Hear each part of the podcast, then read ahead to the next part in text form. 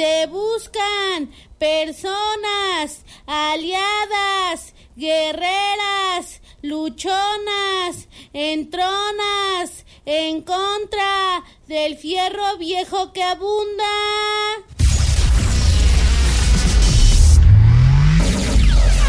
Welcome. Welcome. En estos momentos estás a punto de entrar sonidos en, en- en- en- en México.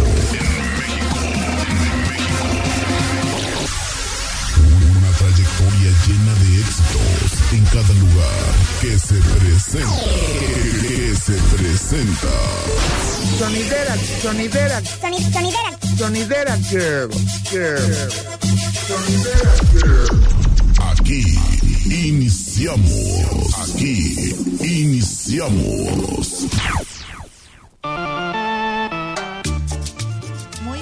¿Cómo están? ¿Cómo están todas las personas que nos están escuchando en este juevesito que ya se antoja fin de semana, ya se antoja irnos a echar un bailongo por ahí a la feria con varias actividades que va a haber hoy y pues es un jueves muy prometedor con muchos temas el día de hoy. Queremos darle la bienvenida a todas las personas que cada jueves se sintonizan Sonidra Girl para escucharnos y pues bueno, Comentarles que Sonidera pues es un programa que está lleno de cine, de morras y de mucho flow, así que a lo largo de estos números grandes de programas, hoy creo que es el número 28 del programa, pues hemos tenido a varias invitadas, a varias diosas del flow que nos comentan a partir de su experiencia en el cine o a partir de su experiencia en las artes. Y pues bueno, el día de hoy quiero mandarle pues un abrazo muy cálido a la distancia a mi compañera Daniela Santana, que ella pues siempre nos acompaña en cabina, el día de hoy no pudo estar,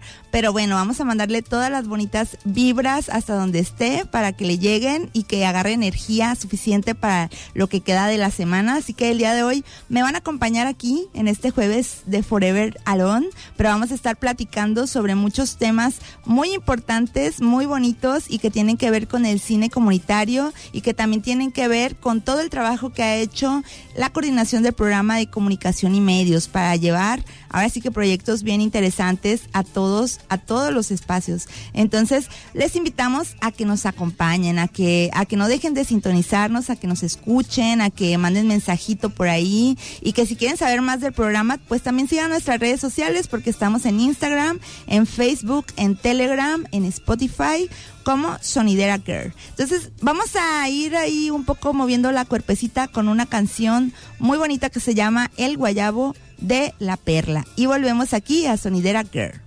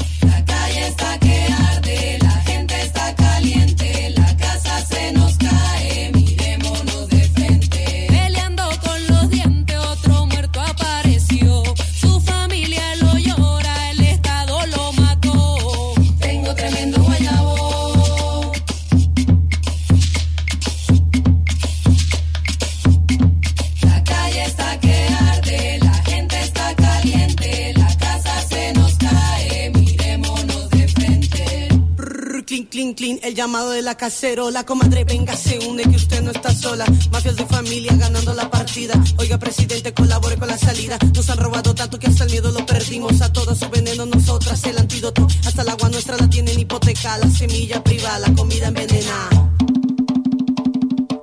Ay, ay, ay, ay, ay, ay, ay, ay. ay. ¿Qué pasa? ¿Qué pasa? Que aquí es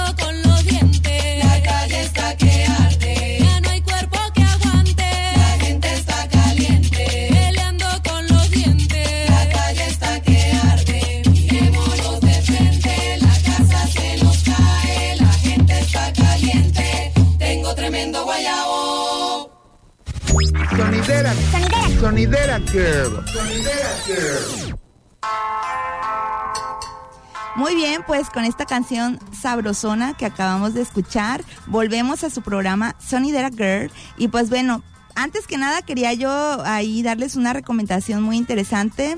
Por ahí eh, el Instituto Mexicano de la Cinematografía, en coordinación con la Secretaría de Cultura, hicieron una actividad muy bonita que se llama Ellas Programan. Y me parece muy interesante porque son eh, 12 mujeres dedicadas a la exhibición y a la programación fílmica en todo el país que escogieron sus cortos y sus películas favoritas.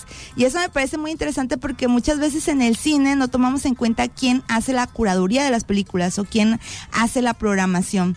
Entonces, en este trabajo que se hizo de estar con- convocando a estas 12 chicas, pues hay amigas que quiero mucho dentro de esas de esas 12 mujeres y también hay amigas mm, que hacen trabajo de cine muy interesante y que fueron programadas y ese es el caso de Mildred Miramontes que fue programada con su película El retrato. Entonces, bueno, creo o tengo entendido que sus películas estuvieron en Filming Latino todo, todo este mes y fueron eh, ocho películas y varios cortometrajes. Así que por ahí chequen el dato si tienen oportunidad de seguir en redes sociales este proyecto y si no, pues busquen a las directoras. Es importante descentralizar el tema del cine y justo de eso va el día de hoy el tema de- que tenemos para ustedes y es hablar justamente del cine comunitario, que el cine comunitario como tal Tal vez no lo hemos escuchado comúnmente, pero es un cine muy, muy bonito que trata como de romper también con todas esas estructuras que de repente nos dicen, ¿no? Yo, por ejemplo, les pregunto a ustedes que nos escuchan si alguna vez imaginaron hacer una película o alguna vez imaginaron hacer alguna historia o que si de niñas o de niños ya imaginaban esto, ¿no? Y, y cómo era y si creían ustedes que podrían tener la capacidad y las herramientas para hacerlo. Seguramente más de alguna y algunos de ustedes que me escuchan dirían, híjole, es que tal vez se ocupaba mucho dinero para hacer ese tipo de cine que vemos en las películas. Ahora que el cine comunitario lo que hace es romper con todas esas estructuras, es decir, romper con la mirada que nos dice que hay una sola forma de hacer cine y que ese cine solo puede hacerse, no sé, desde Hollywood o desde todas estas plataformas de streaming que de repente pues están permeando en todos los espacios. Yo escuchaba hace muy poquito a una directora que se llama Ángeles Cruz, a quien les recomiendo bastante, y decía, bueno, es que México se está convirtiendo poco a poco en una maquila nada más de películas que tienen las mismas narrativas y que esas películas y series solo son maquila para Estados Unidos o para o para todos estos países que tienen todos estos recursos, pero realmente nos estamos olvidando de nuestras verdaderas historias. Entonces, es- aquí deberíamos de apostar por hacer otro tipo de películas, es decir, producciones audiovisuales que a través de de sus narrativas y también a través de sus estructuras de trabajo, pues lo que logren sea eh, romper con estas estructuras tan jerárquicas y que invisibilizan la representación de todas las personas. Ya hemos tenido otros programas acá donde hablamos de representación en el cine. Es decir, que tanto cuando vemos una película nos sentimos representadas o representados, ¿no? Entonces, parte del cine comunitario de esta práctica cinematográfica, pues ahora sí que parte de construir historias que generen personajes con los cuales estemos identificados o identificados ya sea en los géneros cinematográficos que podamos encontrar. Y eso solo lo vamos a lograr si todas las personas tienen una democratización de los medios. Es decir eh, que las personas se vayan construyendo desde América Latina sus propias películas y que eso que imaginábamos de niñas o de niños esas historias pues puedan llegar a verse y que también podamos a llegar a identificarnos con ellas. Pero bueno, vamos a estar platicando poco a poco de otras propuestas que hay de cine comunitario en América Latina, en México y sobre todo aquí en Nayarit. Pero antes vámonos con una canción que se llama Agua de Bomba Estéreo y volvemos a Sonidera Girl.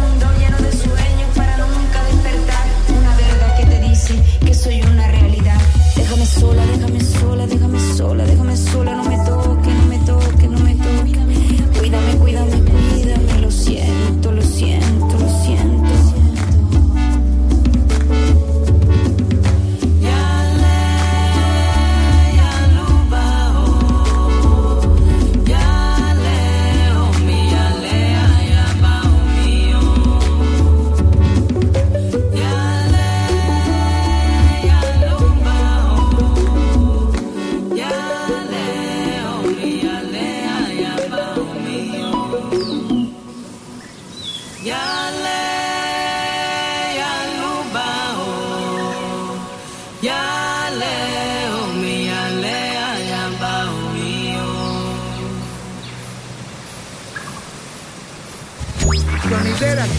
Sonidera Girl. Sonidera Girl.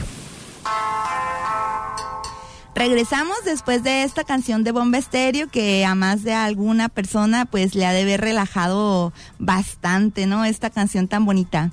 Y pues bueno, estamos hablando del cine comunitario y también hablar de cine comunitario es hablar de cine comunitario también feminista, ¿no? Un cine que también es hecho sobre las mujeres y desde las mujeres. Y desde ahí es importante saber que estos proyectos lo que permiten es generar estos discursos que nos permitan tenernos en el mapa, ¿no? Y que dentro de las mismas comunidades las mujeres tengamos la oportunidad de contar nuestra historia desde nuestro lugar favorito, desde las relaciones que vivimos ahí, desde las actividades tan bonitas que hacemos y eso puede hacerse pues desde hacer documental, hacer ficción, hacer animación y pues la dinámica totalmente cambia, ¿no? Porque en esta dinámica pues ya empezamos a tomar estas herramientas sin necesidad de tener estas como ámbitos jerárquicos de decir, no, pues esta es la persona que dirige y esta persona va a llevar todo el proceso, sino en que todas las personas tengamos la oportunidad de opinar y de construir una historia colectiva. Y eso más que nada es una construcción real, una construcción también de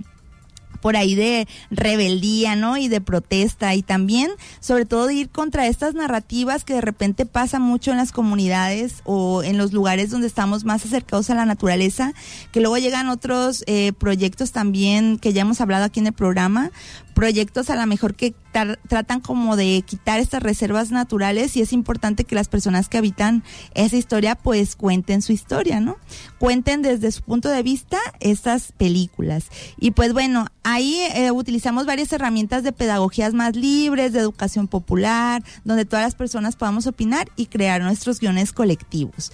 Y pues mucho de esto vamos a viajar ahorita un poquito hasta pues hasta el país, hasta México y hasta hace mucho tiempo, donde ya existían las pioneras del cine comunitario. Y pues bueno, una de ellas es Teófila Palafox y yo quería hablar de ellas con ustedes que nos escuchan porque Teófila pues ya es una mujer mayor, pero una mujer que también encontró en el cine una forma de expresarse, ¿no? Y ella es nuestra pionera del cine comunitario aquí en México. Ella es tejedora, es partera, es cineasta. Teófila, pues fue una de las primeras mujeres que tomó una de las cámaras que en aquel tiempo y en este tiempo también se conoce como la cámara Super 8 y, en, y con esa cámara realizó sus primeras grabaciones. Justo también como otros directores que a lo mejor conocemos de otros territorios más eh, anglosajones o europeos, como el caso de Steven Spielberg, Pedro Almodóvar, Christopher Nolan, Lars von Trier, como todos estos directores, ella también tomó su cámara justo en algún momento que dentro de su comunidad llegó el Instituto Nacional Indigenista en aquel tiempo y ofreció un taller de cine para las mujeres de, de su comunidad. Estoy hablando de pues ya algo de tiempo, ¿no? Por ahí de 1985, Teófila tuvo la oportunidad de grabar en cine junto con otras compañeras de su misma comunidad, con otras tejedoras, y crearon eh, un documental, un cortometraje documental sobre la historia de una familia Ikut. Y eso lo estuvo codirigiendo con la persona que fue a dar el taller en aquel tiempo, que es Luis Lupón. Y el documental se llama Tejiendo Mar y Viento. Y este, este cortometraje registra el aprendizaje de 15 mujeres tejedoras que integraron el taller. Es bien interesante conocer eh, la mirada desde estas tejedoras y de cómo se fue construyendo esta película. Y si ustedes buscan por ahí en internet, quizás podrán encontrar un poco más de, de su historia. Incluso Dani y yo siempre recomendamos en este programa pues una plataforma mexicana para ver cine, eh, nuestro cine que se llama Filming Latino. Y ahí justamente hay una, un apartado que no recuerdo ahorita bien el nombre, es algo así como raíces, un poco, me, me, lo recuerdo acá. Y ahí pueden encontrar el trabajo de Teófila Palafox, que para este tiempo ya de estar como alrededor de los 70 años más o menos, tal vez más, no, no, lo, no tengo el dato ahora, pero sí sería muy importante que ustedes siguieran el trabajo pues de esta chica documentalista, ¿no? Que es muy bonito ver sus imágenes y, ver cómo fueron integrando sus propias películas. Por ahí eh, podemos encontrar también que, que Teófila ahora da algunas conferencias y también da algunas charlas donde habla sobre todo este proceso que hizo en su comunidad y cómo esto ayudó también a sentirnos identificadas, identificados con esos espacios. Y aquí me encontré como un pequeño textito y dice... Eh, que justamente sin dinero para producir, ni tiempo para buscar recursos, sin cámara, pero con un gran amor por el cine, a Teófila le gustaría volver a filmar, seguir creando historias cronológicas, entrelazando los hilos del telar que sostiene con un cordón amarrado a su cintura, ¿no? Es muy bonita este texto que, que describe ahora como esta necesidad de poder contarnos, no solo desde la literatura, no solamente desde la música, sino también desde el cine y que este cine pues también tenga acceso para todas las personas. Y esa pues también es la apuesta que se ha hecho en toda América Latina y es la apuesta que han estado haciendo ahora otras agrupaciones. Y esto es importante que le echen ojo a otras agrupaciones que hay en el sur, como es el país de Ecuador. Y ahí en Ecuador, pues eh, ahí tienen una agrupación que se llama Ojo Semilla, entonces les invito también a que sigan el trabajo del Ojo Semilla. Ellas son un laboratorio de cine y audiovisual comunitario y pues es una propuesta que tienen de formación, de encuentro, de producción, de exhibición y de desarrollo de propuestas de cine y audiovisual comunitario. Entonces es muy interesante cómo pasa el proceso de Ojo Semilla eh, a involucrar no solamente espacios mixtos de trabajo, sino también la necesidad de crear espacios solo para mujeres. Y en estos espacios, pues se crean otros procesos, como ya bien lo mencionaba yo, de educación popular. Ahora sí que ah, agarrando el espacio para compartir los procesos y los aprendizajes más que el resultado. En este sentido, pues Ojo Semilla ya lleva una larga eh, número de ediciones donde convocan a jóvenes mujeres cineastas, productoras de distintas provincias del país y pues hacen un intercambio de saberes, de talleres, de charlas, de conferencias y lo más interesante es que hay compañeras pues que viajan o sea, van viajando como de, de otros países para hacer este proceso posible. Así que si por ahí me está escuchando alguna chica que, que le gustaría como entrar a este mundo del cine comunitario y empezar a tejer redes, yo creo que es el momento para que empiecen por ahí a buscar estos espacios tan bonitos que, se están tejiendo en el Ecuador y que también busquen sus cortometrajes, porque los cortometrajes eh, que se han hecho dentro de este espacio, pues van desde animaciones que son en, en stop motion y que pueden encontrar algunos, ahora sí que que historias que tienen que ver con su naturaleza, con su territorio, con otras mujeres. Hay incluso algunos videos que hablan sobre el aborto. Lo que me parece muy interesante del Ojo Semilla es que se posicionan totalmente feministas desde este espacio y que hasta ahorita pues han tenido una, un gran impacto pues en esa comunidad. Y vamos a viajar del otro lado ahora hasta Colombia y allí en Colombia podemos encontrar una agrupación que se llama la Partida Feminista. La Partida Feminista también es una agrupación que ha encontrado en el cine comunitario una forma de, ahora sí que, de estar compartiendo sus historias y de estar compartiendo cine. Y bueno, esta es una agrupación de mujeres que parten de entender que las imágenes como un producto cultural son fruto de un acto de símbolos personales y colectivos. Y esto es bien importante porque no es tanto como aprender de pie a pa lo que es el lenguaje audiovisual, sino más bien sentir cuáles son estas historias que queremos contar sin pensar en que lo estamos haciendo perfectamente o nos estamos equivocando, sin olvidar ahora sí que el poder de estas historias y romper estas formas hegemónicas que nos han enseñado de producir conocimiento, de producir imágenes y de producir nuevas narrativas también. Entonces, eh, resulta importante pues siempre cuestionarnos que eso que vemos, cómo impacta en nuestra, en nuestra vida y cómo vamos aprendiendo también de, de estas historias y que nos, cómo nos conforman. Ahora, si tuviéramos la diversidad de voces y de historias que pudiéramos ver en un cine real, pues tal vez eh, podríamos apostar a, a, nuestro propio estilo y a nuestra propia mirada también, ¿no? De las historias. Es por eso entonces que la partida, pues ahora sí que reconoce todo este trabajo tan, tan bonito y que lo hace yendo encaminado a hacer reflexiones críticas, transformadoras y sobre todo reivindicadoras, ¿no? Que pueden encontrar en el cine comunitario.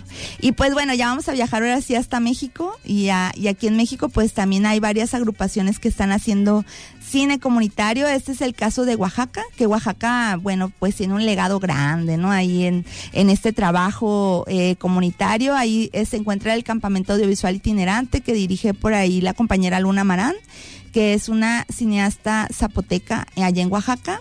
Y pues ahí también se han generado otros aspectos comunitarios bien, bien bonitos y bien importantes, ¿no? Y desde Guelatao, en la Sierra de Juárez, pues hay varias agrupaciones como la Conjura Audiovisual, Bruja Azul, Cinetú, La Calenda y muchas más que cada año eh, van convocando diferentes tipos de actividades para quien nos escuche y les gustaría aprender mucho cine, yo les invito pues a que vayan al campamento audiovisual itinerante y que, y que se encierren en este, en estos espacios, pero que también le apuesten a ver el trabajo que está haciendo GECO, que es un espacio de formación pensado por mujeres y para mujeres, y que es un espacio muy bonito para agenciar pues proyectos cinematográficos desde la comunidad.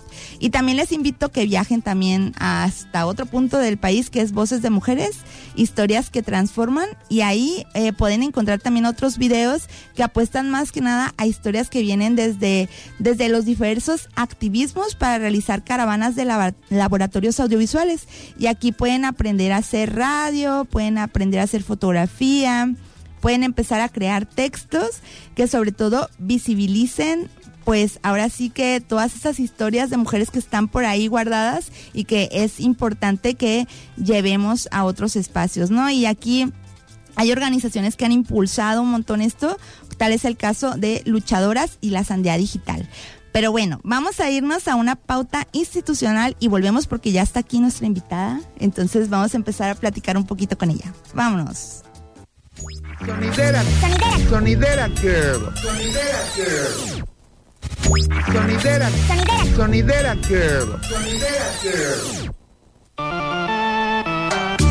Muy bien, pues ya estamos al aire de nuevo con ustedes con este programa de Sonidera Girl. Y pues bueno, ya les hice un viaje ahí geográfico por todos los proyectos que hay de cine comunitario.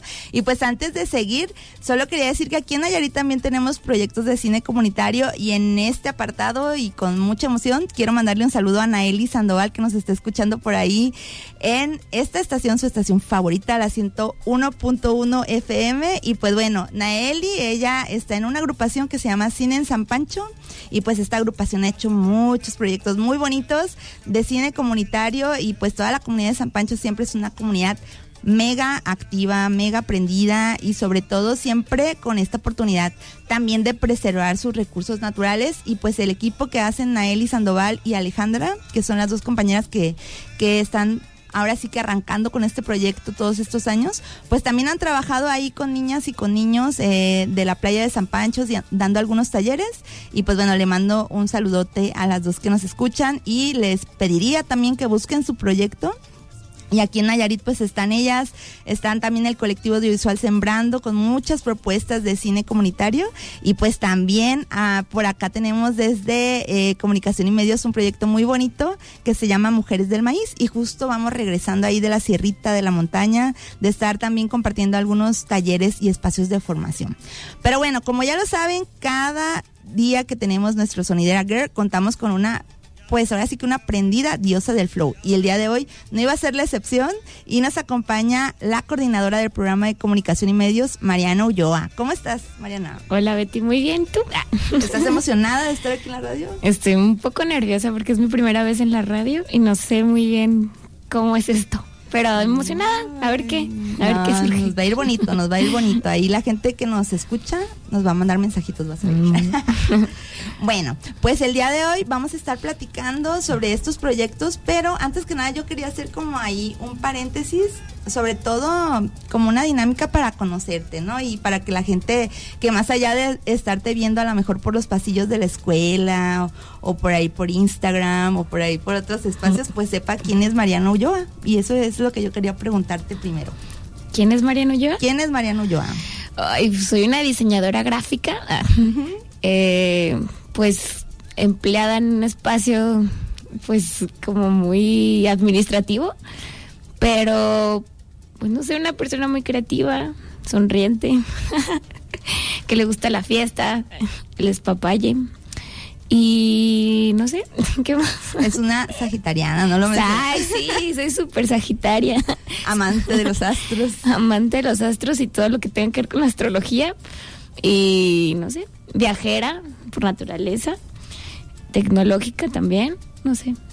Muy bien, ay, qué bonito, qué bonito que te describas así y sobre todo, pues para quien nos esté escuchando, pues sepa un poquito más de quién es Mariana, cómo la encontramos y así. Y un poquito de, de tus facetas, a mí me parece bien importante, bueno, pues para empezar porque somos amigas y nos conocemos de ya de bastante tiempo, pero siento que todas las personas tenemos como un abanico ahí como de, de cosas, ¿no? ¿no? No nos encajamos solo en una cajita y para mí tú eres un abanico de, de, de cosas también. Como el hecho uno de que seas diseñadora gráfica, ¿no? Otra, que estés ahí a la, capitaneando comunicación y medios. La otra es que seas una emprendedora, ¿no? También.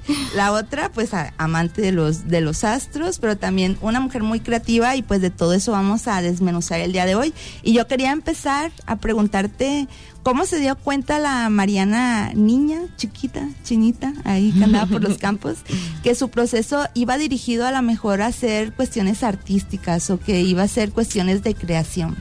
Pues la verdad es que nunca lo, o sea, nunca lo imaginé. realmente fue un maestro en la prepa. Yo quería ser doctora. O sea, mi plan de vida era así como, ah, yo voy a ser doctora. Pero siempre me gustó esta parte como creativa de estar dibujando, de estar haciendo. Pero como en mi casa no hay nadie creativo, pues nunca vieron como el enfoque, ¿no?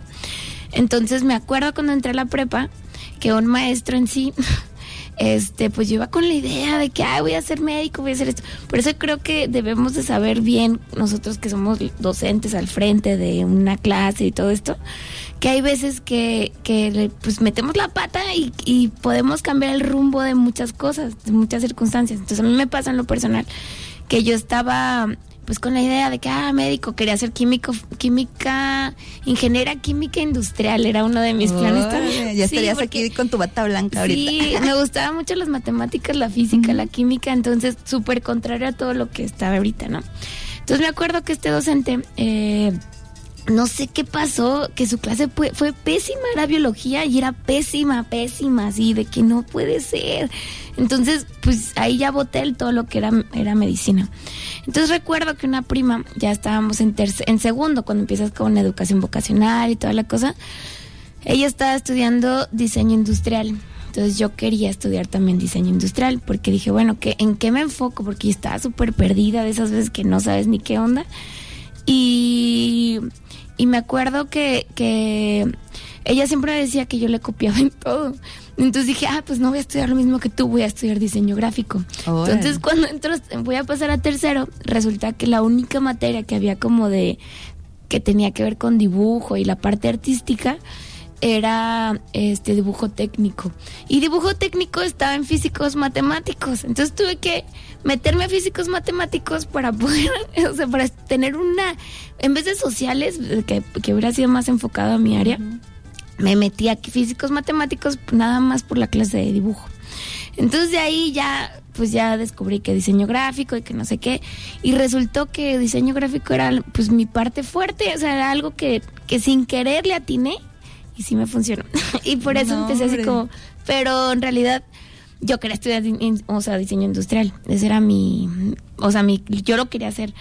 Pero también, pues las dos materias, o sea, las dos carreras se complementan hasta cierto punto y al final, pues me enfoqué más en la parte como de publicidad, de creación como más, más enfocado como al público, entender el público, hacer como todo este, el entorno, la comunicación organizacional. Todo eso me gustó más que el hecho de, eh, que la parte más como táctil, ¿no? 3D.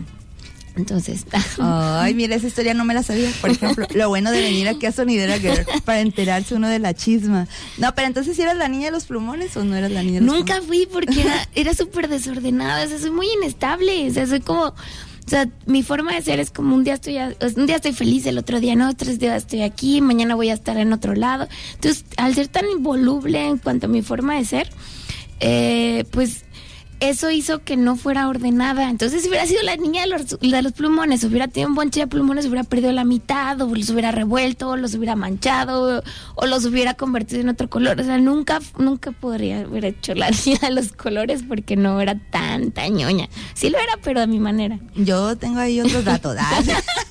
Pero bueno, sí pasaste de polo a polo, ¿no? Así como de, de cosas que querías, pero eso también es muy sagitario. Ah, sí, pero vamos a hacer luego un programa especial de, de los astrología? Astros también, Uy, ¿no? Ahí sí estaría. Y cómo desde el diseño, eh, Mariana, fuiste encontrando también tu propia voz, desde lo que querías comunicar.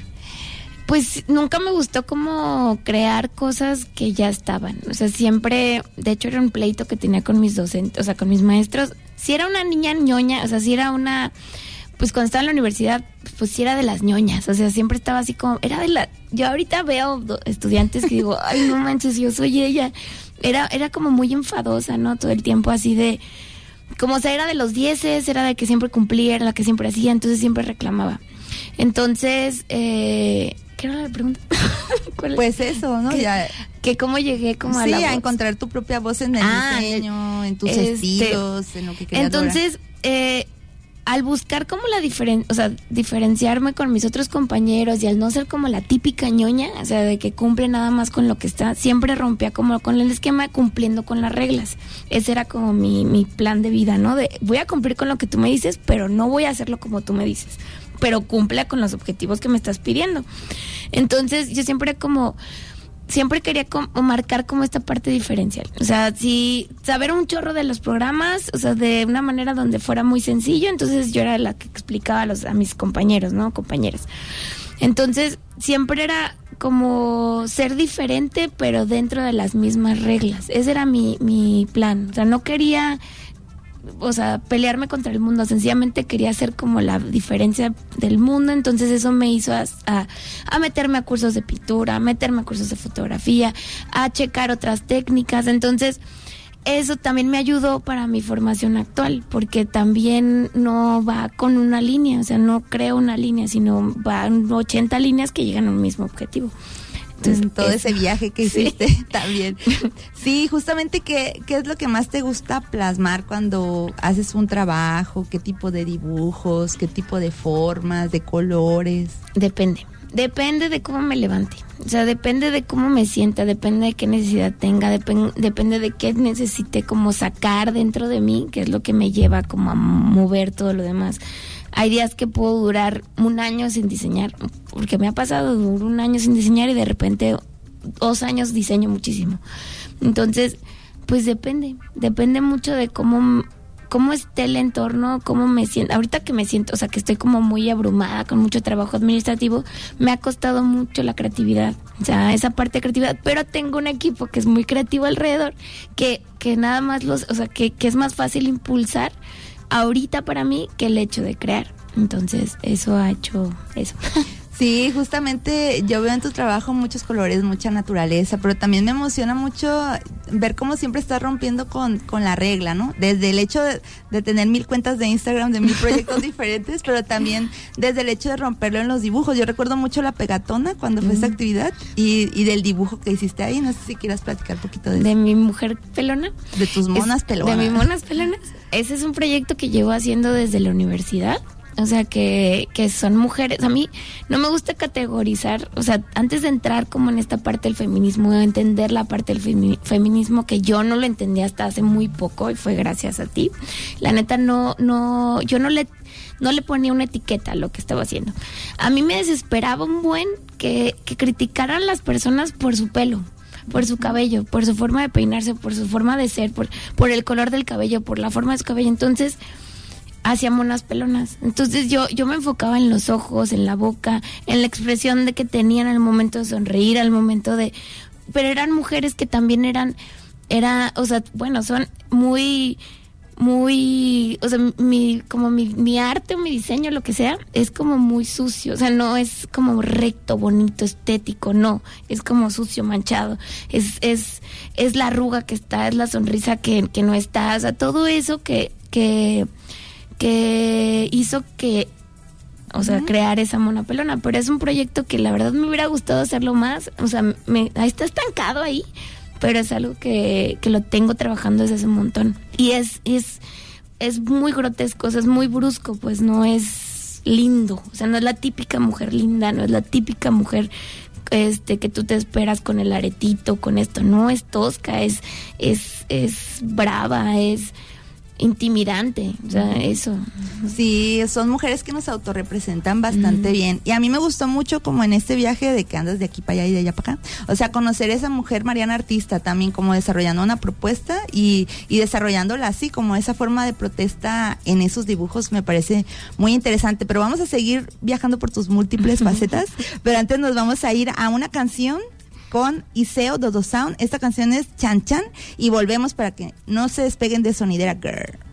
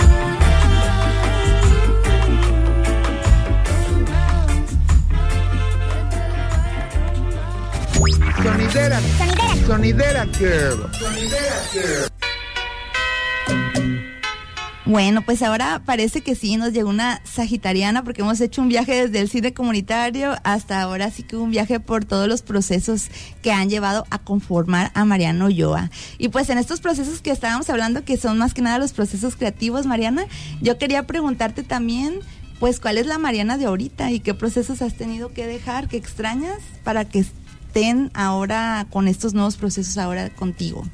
Eh, pues que he dejado lo que comentaba hace ratito, la parte de creatividad, o sea, que ya no me permite el tiempo, o sea, que tuve la suerte de tener la pandemia en este aspecto porque pues me dio como una refrescada en, lo, en la parte creativa.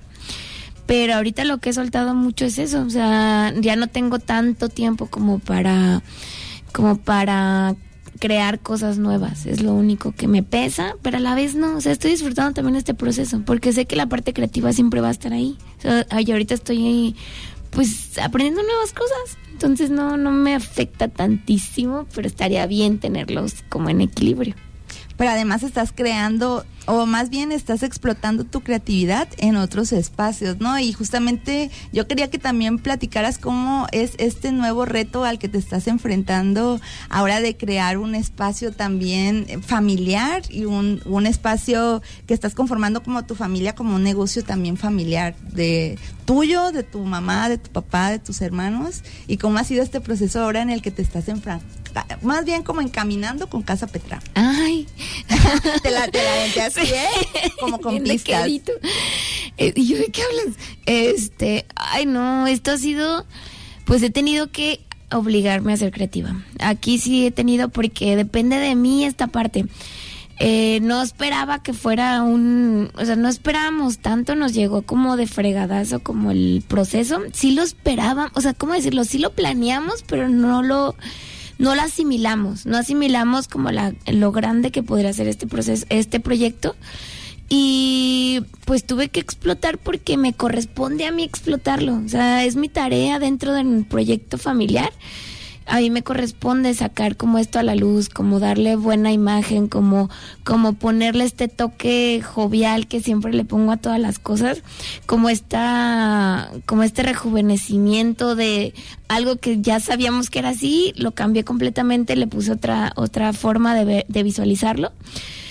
Y ha sido un proceso súper pesado porque tengo dos chambas ahorita y pues me he tenido que dividir muchísimo. Y aparte no soltar la parte personal, que lo creo muy importante, o sea, de, de no, no dejar salir de fiesta, no dejar de hacer esto, no dejar de hacer lo otro y también ser responsable. Entonces he tenido que romperme y sí, o sea, el, el ojo de, el ojo me tiembla muchísimo to- constantemente, pero he aprendido a asimilarlo y he aprendido a, a vivir con eso, entonces ha sido muy bonito la experiencia. O sea, está bien. La has disfrutado bastante. La he disfrutado, me he emocionado, he crecido mucho, he llegado a mis límites, o sea, he llegado así como completamente hasta donde, como mi, mi parte energética, mi parte como emocional, o sea, se ha, se ha estirado como liga, o sea, muchísimo, y logré como crecer en esa parte, porque no me alcancé a romper. O sea, yo creí que sí porque estaba en el límite, pero no, no alcancé. Ya lo superé. Eso es muy bonito porque es, bueno, ahorita estoy haciendo como un tanto como vincular esto que platicaba sobre las monas pelonas, ¿no? Y ahora pensar en Casa Petra, que Casa Petra justamente también trae toda esa bravez que es tu persona, ¿no? Como de no dejarte, de incluso hacer una mirada a las ancestras. Y bueno, para quien nos está escuchando y no sepa qué es Casa Petra, pues es un espacio habitacional que están creando, ¿no? Con, para convivencia familiar en, en la playa Los Cocos. Y pues es un proyecto que está dirigiendo Mariana con su familia. Sí, fue un proyecto, que, o sea, lo que dices, ¿no? Nos costó muchísimo primero el nombre, primero la construcción, el entre, en ponernos de acuerdo entre todos, entre no sé qué, entre bla, bla, bla, y luego el nombre que pensábamos, o ¿qué le ponemos? ¿Cómo le ponemos? Y le veíamos una casa enorme, decíamos casa fuerte, casa blanca, casa qué, y al final la pusimos como Petra. Y de hecho la primera foto que hay en mi, en el, en el perfil de casa Petra, pues, ah, bueno, aparte de los logos y todo eso, es las manos de mi abuela, o sea, que están agarrando unas piedras porque casa Petra, o sea, Petra significa piedra. Y piedra, pues, es una cosa fuerte, una cosa que viene desde la tierra, que viene desde, de, desde esta estabilidad que estás pisando todos los días. Entonces es mi abuela tomando unas piedras, o sea, y es, y ahí empezamos el proyecto. Es un proyecto que no viene de aquí, no viene sola, no vengo sola, no venimos solos, o sea, no, es todo una hazaña para haber llegado hasta ahí, porque ha sido una, una tras otra cosa, pero ha funcionado, ahí va. Bueno, pues que le dije que íbamos a tener muchas facetas de ti hoy, ¿no? Y ya la última faceta en estos tres últimos minutitos que nos quedan de programa y que es súper importante es esto que estés capitaneando tan poderosamente el programa de comunicación y medios. Y yo quería preguntarte cómo te has sentido. Ahora sí que me voy a ver como como regresando un poco, ¿no? Como Michael Jackson, que fue el, el cantante más joven en ganar la lista de Billboard. Así tú eres la, la coordinadora más joven que tiene el programa. ¿Cómo te sientes desde ahí? ¿Qué proyectos están ahora sí que lanzando en estos últimos tres minutos del programa? Pues me he sentido, bueno, ya llevo tres años de coordinadora, o sea, ahorita ya la, ya no me abruma, o sea, ya no me asusta, ya no me da como temor aventarme a hacer o preguntar o, o aventar a la gente o, o sugerir o proponer, o sea, no, ya ahorita ya eso ya no me causa una, una bronca y pues proyectos, pues hay un montón, me gustarían muchísimos más, pero ahorita el pues el más reciente es el tuyo, que ha sido como el más fuerte y ha sido un proyecto muy bonito estar apoyando ese proyecto. O sea, ha sido como una experiencia hermosa, aparte que el Roble es uno de los lugares que más me gusta ir.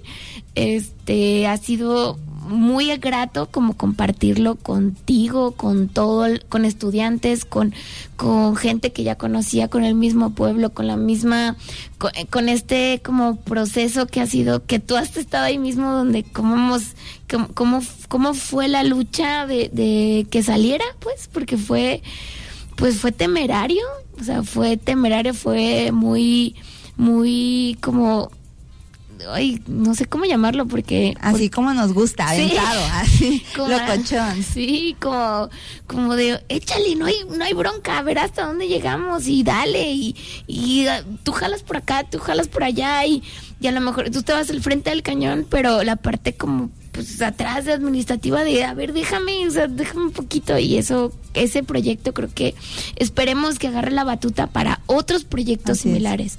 O sea, que ya, ya salió el tuyo y dijimos, o sea, que, que otros docentes volteen y digan, no manches, salió este, vamos aventándonos con más y es lo que a mí me gustaría y que dentro del programa es algo que, que constantemente intento como proponer. Proponer que tú te aventaste es genial porque vas a abrir brecha en esto. Ah, en esos trabajos tan bonitos que son comunitarios, pero que también la comunidad se, se crea desde los estudiantes y ahora con el GIF, y ya nos queda un minuto, pero que puedas compartir rápidamente Lo del GIF. Bueno, ahorita unos estudiantes ganaron lo del GIF. Eh, son un grupito de, de- de colegas, estudiantes que pues han avanzado muchísimo en el GIF y van a ir a participar al GIF y están súper emocionados y súper entusiasmados y lo único que hago yo es échale, si puedes, este yo te ayudo en lo que pueda, en lo que sea, en lo que necesites y ahí vamos, desde, pues esperemos que lleguen hasta la final y que hagan Así es, vamos a pedirles a todos que sigan el milagro en las redes sociales y se nos fue bien rápido el tiempo, ya nos vamos, queremos pues ahora sí que mandarle un saludo a Rosergio y a toda la gente que nos escuchó, escuchó, agradecerte Mariana, agradecer a Chío y a Juan Antonio Castrejón. Y nos vamos de Sonidera Girl, síganos en Spotify, hasta luego. Gracias por habernos acompañado en una presentación más. En una presentación más, más. Sonidera, sonidera, Sonidera. sonidera girl, girl, sonidera girl.